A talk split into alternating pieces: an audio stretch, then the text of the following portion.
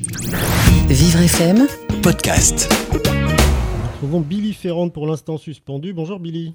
Bonjour Frédéric.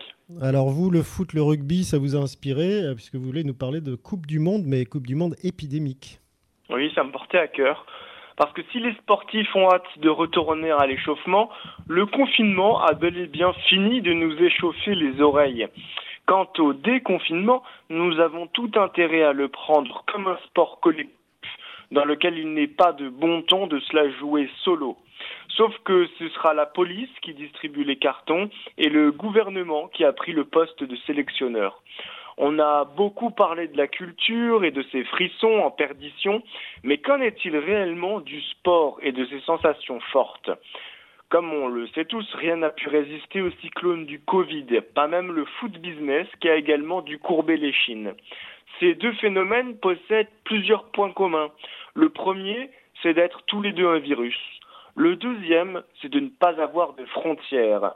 Le colosse au pied d'argile que représente l'institution géante du football ne peut même plus rechausser ses crampons et se voit contraint de marcher pieds nus sur les ruines de sa saison.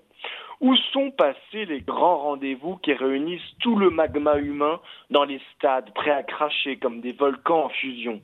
Où sont passés les passements de jambes des dribbleurs en herbe, les célébrations les plus déjantées après avoir logé la balle au fond des filets, euh, l'excitation des commentateurs et leurs envolées mythiques, la folie du vestiaire après une victoire éclatante, la ferveur des supporters qui frappent dans leurs mains à l'unisson?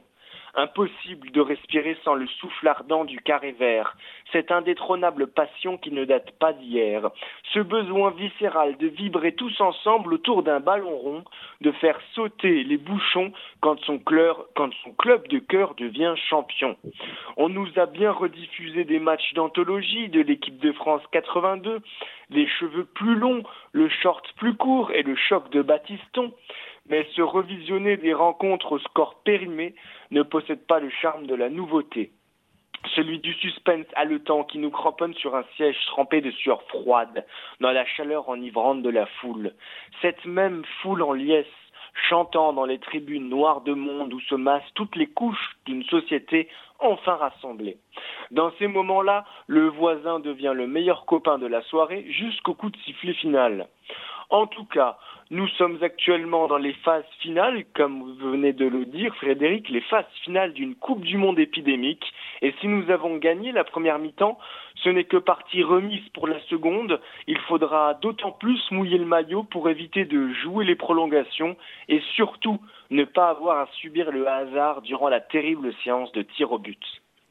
Eh ben, on commencera peut-être même par la troisième mi-temps, Billy, et on vous retrouvera demain pour cette euh, dernière journée, peut-être la, dernière, euh, la troisième mi-temps avec vous euh, en direct sur Vivre FM aux alentours de midi. Vivre FM, podcast.